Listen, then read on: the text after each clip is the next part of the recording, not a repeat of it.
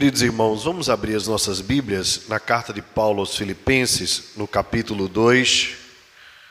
Filipenses, capítulo 2, nós leremos os versos de 12 a 18. Esta mensagem é continuidade da nossa série de exposições na carta de Paulo aos Filipenses, iniciada no mês de março de 2021. Nesta noite, por conta do decreto estadual do governo de Pernambuco, nós estamos nos reunindo apenas de forma remota, online, ao vivo, através do YouTube. E esta mensagem, além do YouTube, também ficará registrada nos nossos aplicativos de podcast, Spotify, Deezer, entre outros aplicativos. Recomendo que você, além de ouvir esta mensagem, compartilhe posteriormente para que outras pessoas possam também ser edificadas. Filipenses capítulo 2, versos de 12 a 18, diz assim nosso Deus através da sua palavra. Assim, pois, amados meus, como sempre obedecestes, não só na minha presença, porém muito mais agora na minha ausência, Desenvolvei a vossa salvação com temor e tremor, porque é Deus quem efetua em vós tanto o querer como o realizar, segundo a sua boa vontade.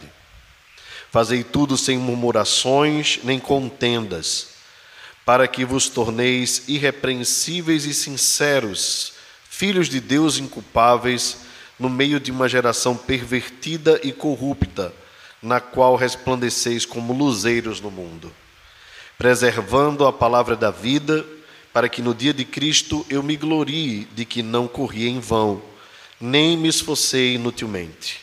Entretanto, mesmo que seja eu oferecido por libação sobre o sacrifício e serviço da vossa fé, alegro-me e com todos vós me congratulo. Assim vós também, pela mesma razão, alegrai-vos e congratulai-vos comigo. Nosso Deus e Pai, com a tua palavra aberta diante de nós, louvamos-te, Senhor, pela honra que temos de poder lê-la em nossa própria língua, expô-la a tantas vidas e corações que estão agora participando do deleite de ouvir a tua voz através da Escritura. Que o Senhor nos conceda graça, não apenas a mim, mas também aos meus irmãos, para que tanto quem fala como quem ouve seja edificado pelo poder do teu evangelho. Que nós te pedimos, confiados tão somente no teu poder, em nome de Cristo Jesus, o Senhor. Amém. Meus irmãos, o evangelho é como um tesouro precioso que chegou às nossas mãos. E em uma das parábolas do Senhor Jesus, ele conta que alguém recebeu um valor muito grande do seu Senhor, um talento, alguns talentos, e este alguém deveria multiplicar esses talentos, de maneira que quando o Senhor voltasse pudesse ter o lucro daquilo ali com muitos juros. Era o desenvolvimento do recurso que lhe tinha chegado às mãos. A verdade é que a vida comum do ser humano é assim. Nós recebemos dos nossos pais muitos recursos, a começar pelo leite materno. E a expectativa dos pais é que, à medida que a criança vai sendo alimentada com leite materno, depois com a papinha, depois com o feijão, que ele dê o retorno começando a andar sozinho, e à medida que ele vai começando a andar e, e desenvolvendo a sua vida comum, crescendo em estatura, que ele comece a ter um certo nível de independência. E desta maneira consiga desenvolver as suas habilidades de sorte que no futuro possa se tornar alguém totalmente independente e assim, quem sabe, até ter um estilo de vida superior a que os seus pais tiveram. Eu estou trazendo esses exemplos apenas para lembrar aos irmãos que a salvação que nós recebemos é um bem precioso de Deus, fruto da sua graça, da sua misericórdia, do seu amor. E como a própria Escritura diz, não vem de nós, é dom de Deus e não de obras para que ninguém se glorie. Portanto, no sentido primário da salvação, a liberdade da escravidão e do poder do pecado, tudo isso já foi feito pelo nosso Deus e o nosso Senhor. Ele aplicou a nós a sua própria justiça, de sorte que nós somos justificados por meio da fé, temos paz com Deus em Cristo Jesus, nosso Senhor. Temos a salvação. É por isso que nós cantamos assim: sim, pelo sangue lavado, mais alvo que a neve eu estou, e não eu serei como alguns outros irmãos cantam. Porque nós cremos que já recebemos a salvação. Porém, nós também entendemos pela própria Escritura que nós vivemos naquele período em que os teólogos costumam chamar de o já e ainda não. Nós já recebemos a salvação é, é, em Jesus, mas não totalmente. Aí, nesse sentido, é porque a partir do momento que nós somos salvos e continuamos vivendo nesta terra, nós temos agora um segundo momento para desenvolver. E é exatamente sobre isso que Paulo está falando. É para que nós desenvolvamos a salvação que nós recebemos de Deus na nossa jornada, porque ainda não estamos salvos totalmente, visto que o pecado ainda habita em nós. Então ela ainda não se completou na nossa vida. Haverá um tempo em que ela vai se completar, em que nós seremos totalmente ah, salvos e livres da presença do pecado. E aí é quando todas as coisas estarão consumadas. Nós receberemos um novo corpo, um corpo glorificado, onde o pecado não terá nem vez nem voz. Aí é quando se completa todo o processo da salvação. Em que etapa então da vida nós estamos? Nós poderíamos definir três etapas: justificação, já aconteceu conosco, santificação, é a que estamos vivendo, e glorificação é a consumação de todas as coisas. Então nós estamos exatamente neste processo de santificação. Por isso que esse texto, especialmente, é o texto em que Paulo está falando sobre esse assunto. Como vivermos a nova vida que Cristo conquistou por nós ou para nós, nos dando comunhão e paz com Deus, como nós podemos desenvolvê-la e como nós podemos, é, devemos desenvolvê-la na nossa vida, na nossa caminhada aqui na terra. Bem, lembram os irmãos que a igreja de Filipos era uma igreja é, que tinha começado num processo de plantação, onde muitas conversões houveram, entre elas a conversão de Lídia, a possível conversão de uma jovem cujo nome nós não conhecemos, mas era uma jovem adivinhadora, e depois a, a, o carcereiro e toda a sua casa. Então a igreja estava crescendo, eles já tinham recebido a justificação. E agora eles precisavam receber de Paulo a orientação de como continuar na jornada. Então, Paulo, estando preso, tendo recebido informações, possivelmente por meio de Epafrodito, de como a igreja se portava naqueles dias, Paulo então escreve para eles dizendo: Irmãos, olhando para o exemplo de Cristo, né? porque se você observar bem, o verso 12 fala: Assim pois. Isso significa então que o texto aqui necessariamente está ligado à perícope anterior.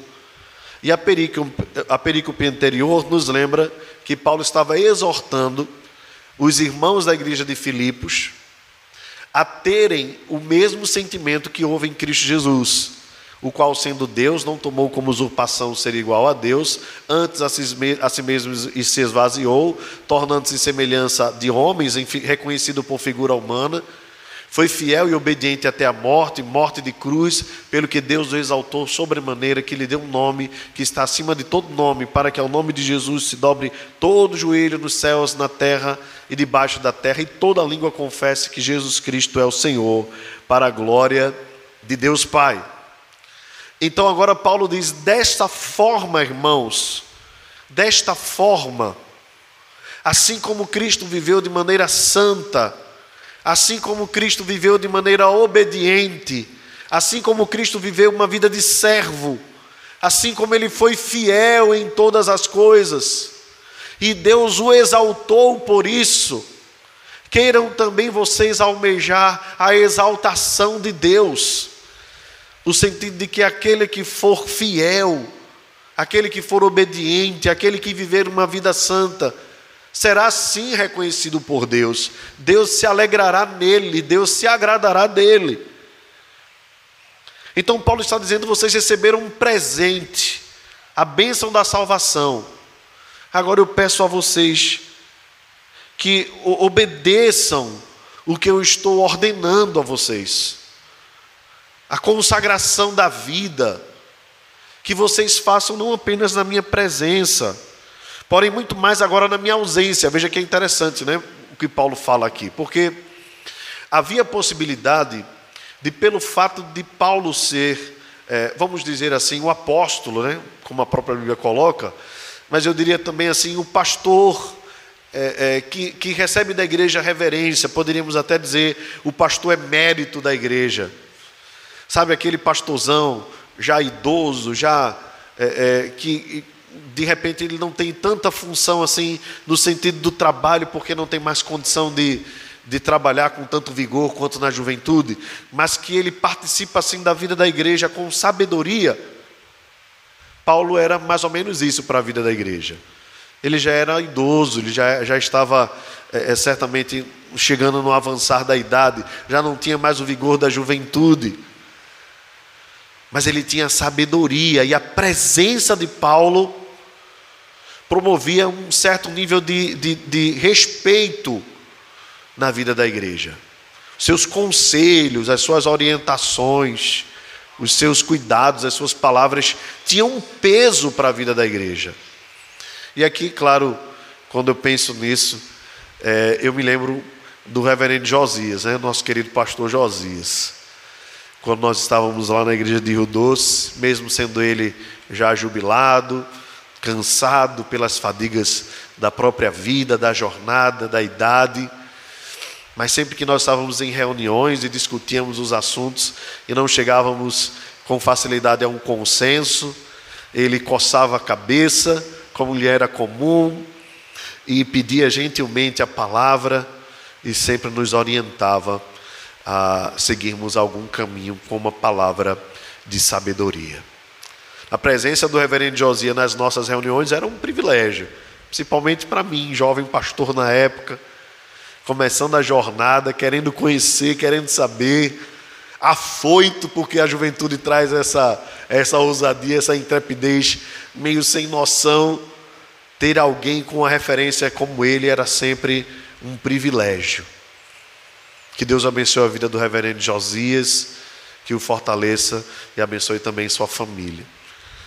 Aqui, irmãos, o apóstolo Paulo era esse, certamente com uma força enorme para a vida da igreja do primeiro século, mas estava ausente.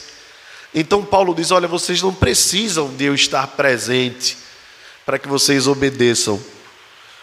Mas muito mais agora na minha ausência, porque vai provar que a obediência de vocês a Cristo não é por causa de homens, não é pela minha causa, mas é por causa de Cristo mesmo, do próprio Senhor. Na minha ausência, então, desenvolvam a salvação que vocês receberam com temor e tremor. São duas palavras aqui que são semelhantes, né? mas que trazem é, a, a ideia da reverência, do respeito. E eu penso com os irmãos que esse respeito e essa reverência acima de tudo a Deus, é porque a salvação é um dom precioso, é uma bênção inestimável, é um tesouro ah, que nós não podemos é, é, contabilizar o seu valor.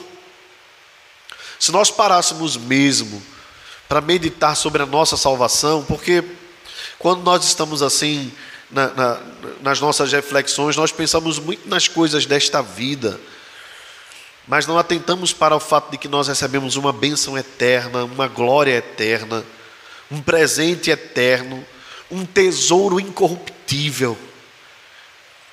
Sabe, os nossos temores estão muitas vezes ligados à perda de coisas que nós vemos.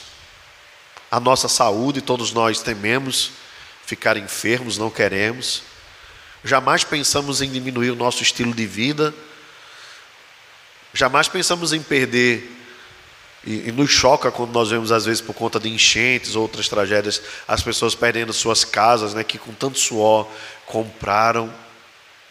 Bem, tudo isso é valioso, eu não nego isso. Mas há um bem mais precioso que nós recebemos, que terremoto, tsunami, confisco nenhum pode tirar de nós. Ladrão nenhum pode nos roubar a salvação que nós recebemos em Cristo Jesus. A certeza de que quando nós morrermos, nós estaremos com Ele, e que o, o viver é Cristo, portanto, morrer é lucro, porque estar com Cristo é incomparavelmente melhor. Paulo diz então a esses irmãos: olha, desenvolvam essa bênção que vocês receberam com toda a reverência Vivam uma vida no temor de Deus, no tremor do Senhor. Que tudo que vocês venham a fazer, vocês façam com o objetivo de honrar o nome de Deus. Se você lembrar bem aí um dos mandamentos do Senhor, é não tomarás o nome do Senhor teu Deus em vão, porque o Senhor não deixará impune aquele que tomar o nome do Senhor. Os judeus tinham tanto cuidado com isso que até para pronunciar o nome do Senhor eles não pronunciavam, diziam o nome, se referindo ao tetagrama. Bem, isso é um respeito simbólico. O respeito que Deus quer de nós pelo seu nome é o respeito da vida, da nossa caminhada, das nossas decisões, nas nossas conversações, nos nossos pensamentos, nos nossos desejos. Recebemos a salvação, mas não entendemos que a salvação é uma carteirada que nós vamos dar na entrada da cidade celestial. Como se aqui nós fôssemos alcançados por Deus e pudéssemos viver a vida de qualquer jeito, desde que nós não esquecêssemos no dia da nossa morte estarmos com a carteirinha no bolso, para quando a gente subir a gente dizer: opa, eu sou daqui. Não é isso, irmãos. Recebemos a salvação de Deus nesta vida para a desenvolvermos nesta vida vivendo uma vida santa, no temor e no, no tremor do Senhor. Porque temos uma outra bênção aqui, observe o verso 13. Paulo diz: Porque Deus é quem efetua em vós tanto o querer como o realizar, segundo a sua boa vontade. A ação deste processo de santificação também é do próprio Deus. É Ele quem vai efetuando em nós o seu querer, a sua vontade, segundo o seu beneplácito, conforme o seu querer, conforme lhe apraz. Deus vai operando nas nossas vidas o processo de santificação. Então nós devemos desenvolver, observe aqui, porque é, é importante nós entendermos. A santificação é um processo também divino, no qual nós temos participação, e nós participamos ativamente. E é isso que nós precisamos entender bem na jornada. Se no processo primário de justificação, nós estávamos mortos em nossos delitos e pecados e não tivemos ação nenhuma, nesse processo de santificação, nós temos sim a ação juntamente com o trabalho da Santíssima Trindade, o Pai, o Filho e o Espírito Santo, trabalhando em favor das nossas vidas para o desenvolvimento da salvação. Como é que nós podemos desenvolver esta santificação, esta salvação que nós recebemos do Senhor. Paulo nos ensina, uh, trazendo alguns aspectos aqui importantes. Primeiro, façam tudo sem murmuração nem contendas.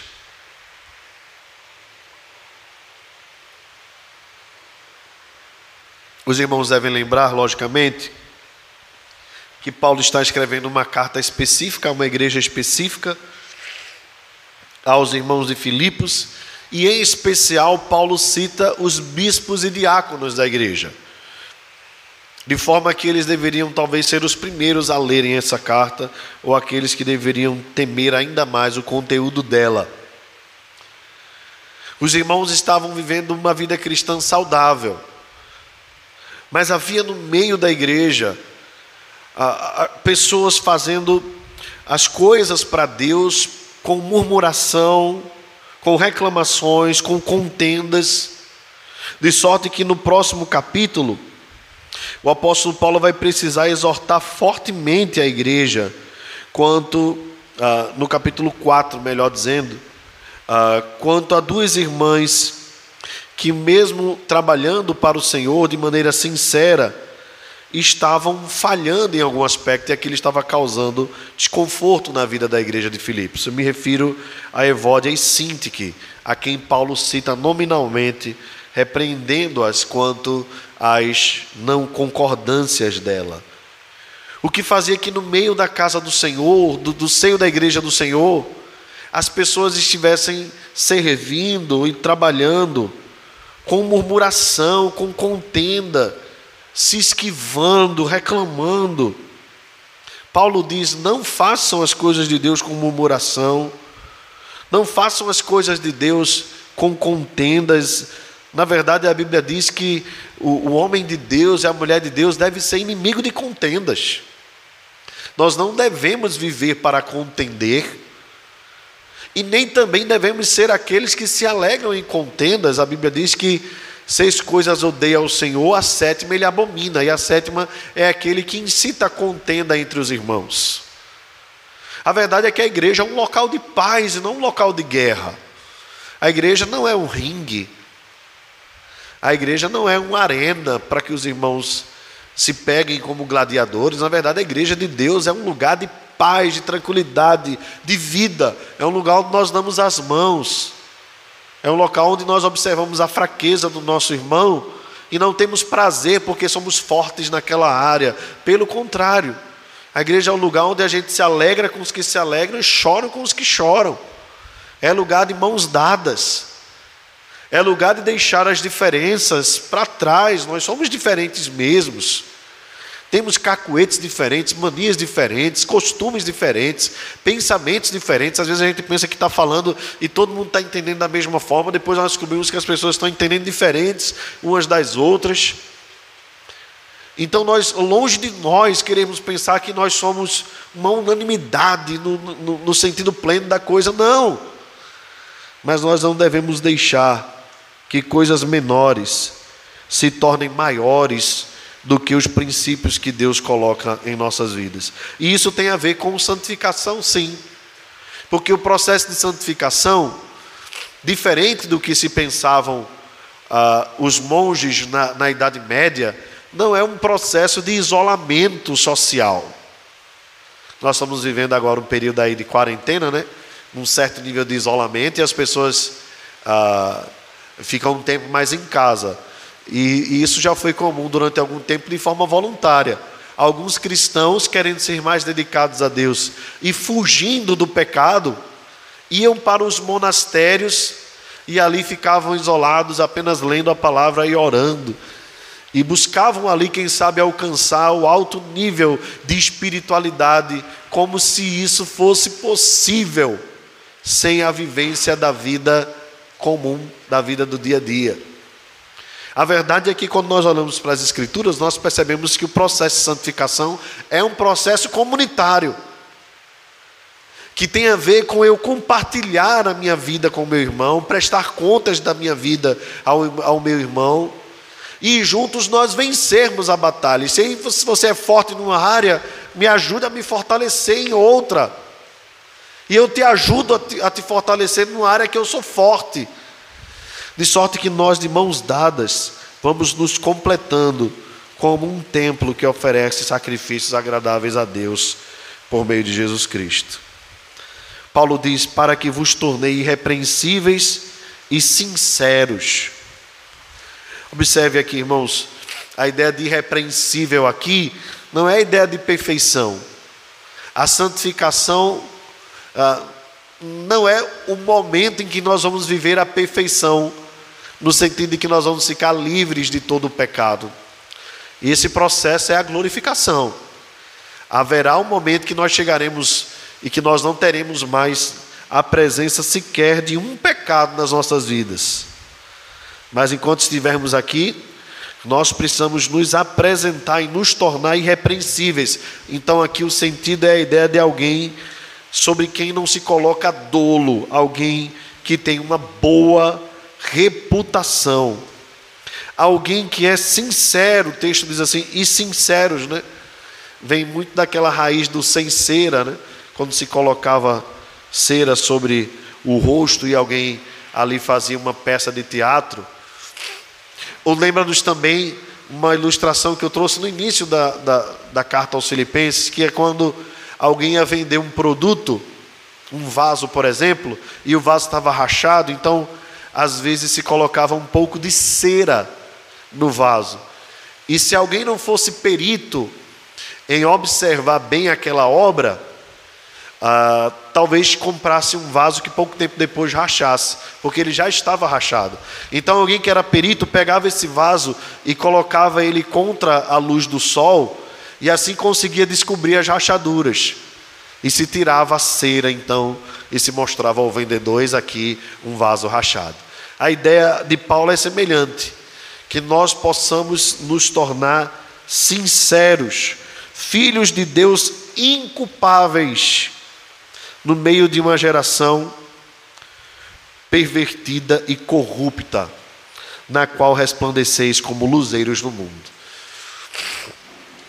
Observe, irmãos, a santificação aqui, segundo o apóstolo Paulo, nos leva a, a lembrar aquilo que o Senhor Jesus escreveu, uh, falou né, e foi registrado pelo evangelista Mateus. Assim, pois, brilha a vossa luz diante dos homens, para que vejam as vossas boas obras e glorifiquem ao Pai que está nos céus. Vós sois a luz do mundo. Não se acende a candeia e coloca debaixo do alqueire ou da caixa, mas no velador para iluminar toda todo o ambiente. Assim, pois, também brilha a vossa luz diante dos homens. Porque a luz precisa brilhar. Porque a nossa vida de santificação precisa brilhar no meio desta geração pervertida e corrupta. Porque se não brilhar, para nada mais serve. Portanto, a vida cristã, ou a vida do cristão, que não fizer nítida diferença com as atitudes dos homens naturais, que são fruto e, e, promovem ao mesmo tempo uma geração pervertida e corrupta, nós não estamos iluminando. Então é exatamente isso que o cristão precisa ser a diferença a diferença para o bem, a diferença para a glória de Deus, a diferença que aponta para uma luz perfeita. Não é que nós vamos ser os perfeitos, mas nós vamos ser os diferentes, que iluminam nas trevas e apontam para o sol do meio-dia, que é o nosso Deus, o fulgor da Sua glória. Ah, meus irmãos, como nós precisamos desenvolver a nossa salvação, para que nós vivamos tanto no ambiente da igreja, esse desenvolvimento, como no ambiente do nosso dia a dia, do nosso convívio. Como é que nós podemos ser santos no meio dessa geração pervertida e corrupta, tendo o mesmo exemplo de Cristo Jesus? Tendo o mesmo exemplo dele sendo servo, sendo obediente, sendo fiel até a morte. E ainda que tenhamos que passar pela morte de cruz, que nós entreguemos as nossas vidas por inteiro e que a nossa vida seja uma oferta a Ele. Conta-se que na tradição cristã quiseram crucificar Pedro da mesma forma que o Senhor Jesus. E ele se sentiu honrado, mas tão honrado com aquela forma de morte, que a única coisa que ele pediu é que fosse colocado de cabeça para baixo, pois não queria ter o mérito do próprio Senhor. Bem, essa é a tradição cristã que nos conta. Não sei se foi assim, mas o sentimento de Pedro estava baseado no sentimento de Cristo Jesus. O sentimento de Paulo estava baseado no sentimento de Cristo Jesus. Eles entendiam que já receberam a justificação, a garantia da salvação. Mas eles também entendiam que tinham uma salvação a desenvolver. E essa santificação poderia levá-los até mesmo a morte. E aí eu pergunto a você nesta noite se você está disposto a isso, porque foi exatamente para isso que Cristo te salvou. Ele não te salvou para você ser como um vegetal que simplesmente nasce, cresce, reproduz e morre, mas para que você seja um culpável filho de Deus no meio de uma geração pervertida e corrupta, que ilumina com o fulgor da glória a luz de Cristo Jesus neste mundo perdido. Isso, irmãos, deve nos levar a nós termos um bom procedimento no trânsito, na família, no ambiente de trabalho, na faculdade, nas nossas conversações entre amigos no que nós fazemos com as nossas redes sociais, a forma como nós utilizamos esse aparelho que está em nossas mãos, que parece fazer parte do nosso corpo.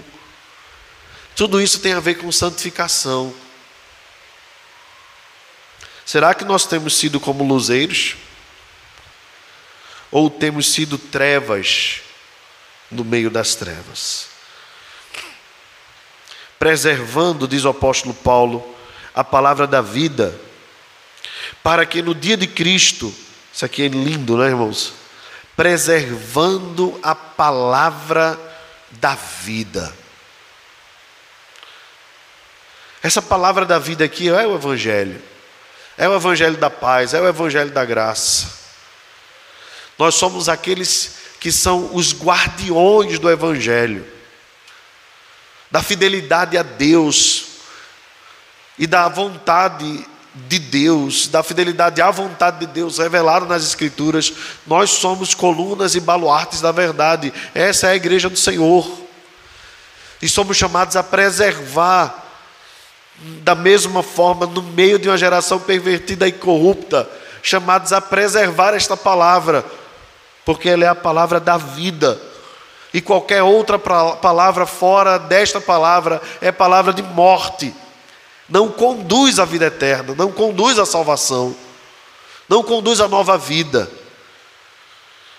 Paulo então nos convida no desenvolvimento da nossa salvação, além de nós fazermos as coisas para a glória de Deus, sem murmuração, de sermos irrepreensíveis no meio de uma geração corrupta, a nós preservarmos as Escrituras, guardarmos a palavra de Deus no nosso coração, para não pecarmos contra o Senhor mas também preservarmos as Escrituras como sendo suficiente, inerrante, absoluta, inspirada por Deus, capaz de orientar, instruir, redaguir, corrigir, orientar em justiça, de tornar apto o homem de Deus para toda boa obra. Esta palavra não pode ser por nós negociada mas deve ser por nós preservada. Essa palavra não deve ser por nós atualizada, como quem atualiza um aplicativo para se adequar às novas demandas do mercado.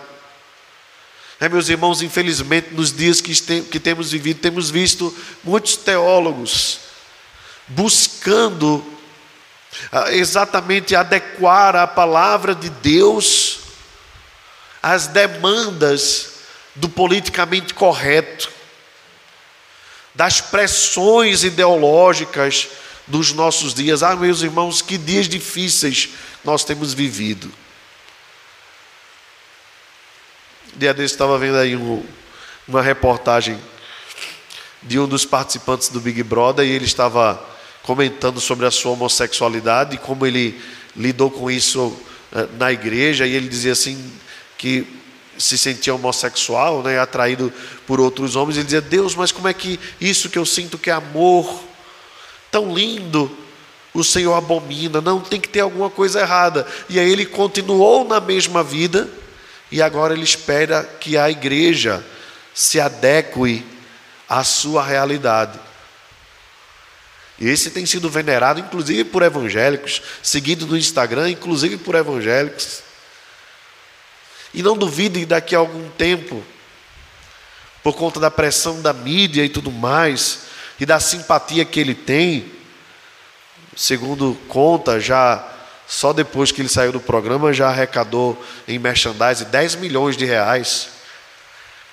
E claro, tem sido aí um objeto de muito lucro né, para a principal rede de televisão deste país, que tem explorado isso em, com, com amplos sentidos, né? Tentar normalizar o homossexualismo, pressionar os evangélicos a aceitarem essa prática como normal, claro, e lucrar muito com todas essas coisas, porque eles estão, sim, lucrando muito dinheiro. E nós vamos curtindo, compartilhando as, as frases, os trejeitos, e até mesmo alguns vão fazendo defesa desse tipo de prática, isso mesmo no meio da igreja. Como nós somos fáceis de sermos manipulados.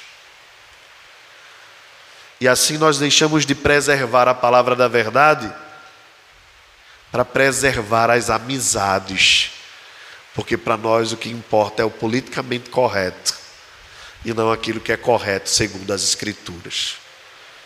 Vamos abrindo mão dos valores dos princípios da palavra de Deus, das ordens de Deus. E se aquilo não se adequa à nossa vida, nós vamos então negociando. E assim, ao invés de preservarmos a palavra de Deus, nós preservamos o nosso próprio ego, massageando-o e fazendo ele cada vez maior dentro de nós. Eis aí, irmãos, o que o apóstolo Paulo duramente repreende a igreja de Filipos. Desenvolvam a salvação, preservando a palavra da vida.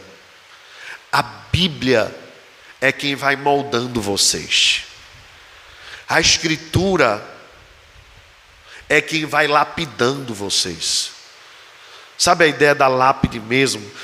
Se você for imaginar de repente um artesão que pega uma madeira né, grossa, sem forma nenhuma de arte, e vai cortando seus pedaços, né? e à medida que a madeira vai sofrendo, a arte vai se formando. Bem, é assim na nossa vida. É necessário que, pela palavra, o artesão que é Deus, vá formando a nossa vida de acordo com o que Ele quer. Mas sem causar dor é impossível. Então é necessário que, assim como a árvore, para ficar bonita, ela precisa receber a poda e às vezes o corte de um galho que já não mais favorece, precisa ser cortada assim também na nossa vida. É a Bíblia quem faz isso conosco e não nós que cortamos a Bíblia. É a Bíblia que nos corta, é a palavra de Deus que nos molda e não nós que moldamos a Escritura. Portanto, ser santo com temor e tremor dói, dói mesmo, porque é a anulação da nossa vontade, e é exatamente isso que o mundo não entende. Eu vi nas palavras desse jovem, na entrevista que ele deu, três minutinhos assim, colocaram uma parte, dele exatamente entrando nessa crise, e, e a crise dele era sincera. Ele dizia assim: Mas por que eu preciso me anular, ele dizia. Bem, o que não foi mostrado a ele, ou o que ele não quis entender, é que ele precisa se anular, porque Cristo se anulou, deixou a sua glória para viver entre nós. E assim nós precisamos ter o mesmo sentimento que houve em Cristo Jesus. Só que nós precisamos anular o nosso próprio eu, o nosso próprio pecado. A nós cabe a resignação, a renúncia. A renúncia da nossa própria vontade, dos nossos próprios desejos, quando estes não estão em acordo com a palavra de Deus. O que precisa morrer não é a palavra, é a nossa natureza. O que precisa ceder não é a escritura, é a nossa carne. É por isso, meus irmãos, que infelizmente no meio da igreja o secularismo tem entrado de várias formas, com várias frentes. As pessoas, para defender suas teses, seus comportamentos, para adequarem as suas vidas às suas emoções, começam a negociar a palavra de Deus. E é assim que o liberalismo moral puxa o liberalismo teológico. A gente passa então a querer provar nas Escrituras o nosso erro. E aí as pessoas começam a dizer: não importa a vida que você vive, o que importa é o amor. Eu já vi teólogo dizer que não importa se você tem uma, duas ou três mulheres, ou até quatro, o que importa é que você ame. Você já viu um negócio desse? Aqui, no Grande Recife. A defesa do que o mundo chama de poliamor. Veja, que no popular a gente chama de vários nomes, né, que não, não vale a pena nem ser citados.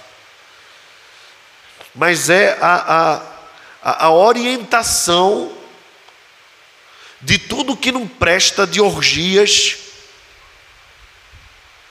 tentando ser uh, adequadas à vida cristã. Meus irmãos, é, é melhor o ímpio sincero que prefere viver sua vida de impiedade, do que aqueles que querem viver no seio da igreja de Deus, querem viver uma vida dita cristã, tentando adequar com valores que, que são frontalmente opositores aos valores de Deus. Nós precisamos preservar a palavra da vida, é essa palavra que nos garante salvação essa palavra que nos salvou do nosso pecado, essa palavra que deve ser preservada por nós. O que nós não devemos preservar, irmãos, é o nosso próprio eu, é a nossa própria vontade. Este ou esta deve ser cada dia mais anulada. Paulo diz: para que quando chegar o grande dia, o dia de Cristo, eu me glorie de que não corri em vão o que Paulo está dizendo aqui para os irmãos.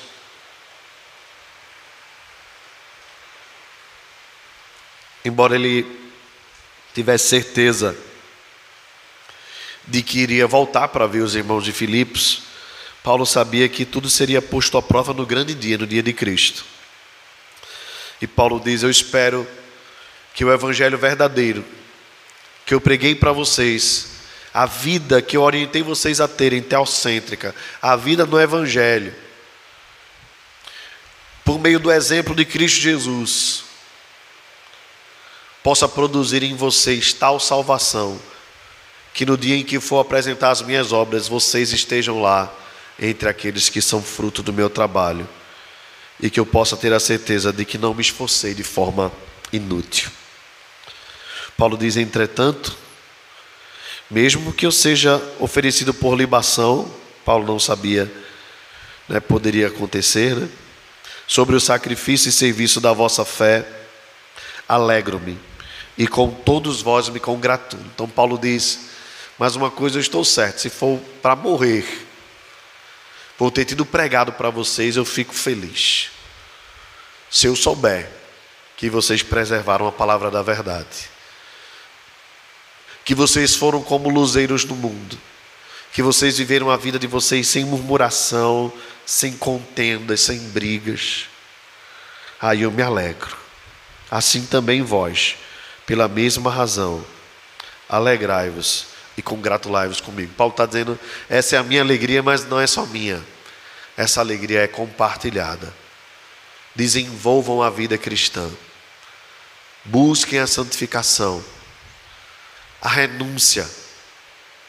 Anulem e abafem cada vez mais o eu. Tenham o exemplo de Cristo Jesus, da sua obediência, da sua fidelidade, da sua vida e da sua morte. E tenham a certeza, um dia as nossas vidas estarão e serão apresentadas a Deus. Eu espero que as nossas vidas, como obras, sejam apresentadas pelos nossos antepassados como um sacrifício que não foi vão.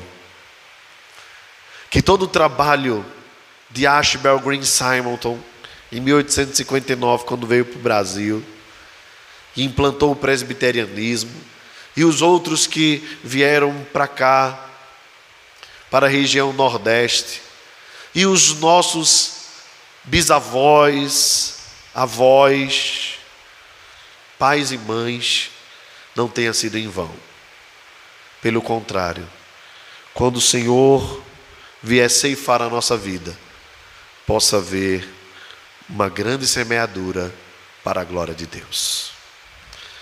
Que vivamos, irmãos, a vida no desenvolvimento dessa salvação.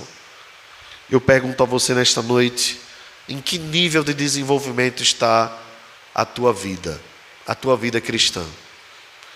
Você tem sido um crente melhor hoje do que foi ontem?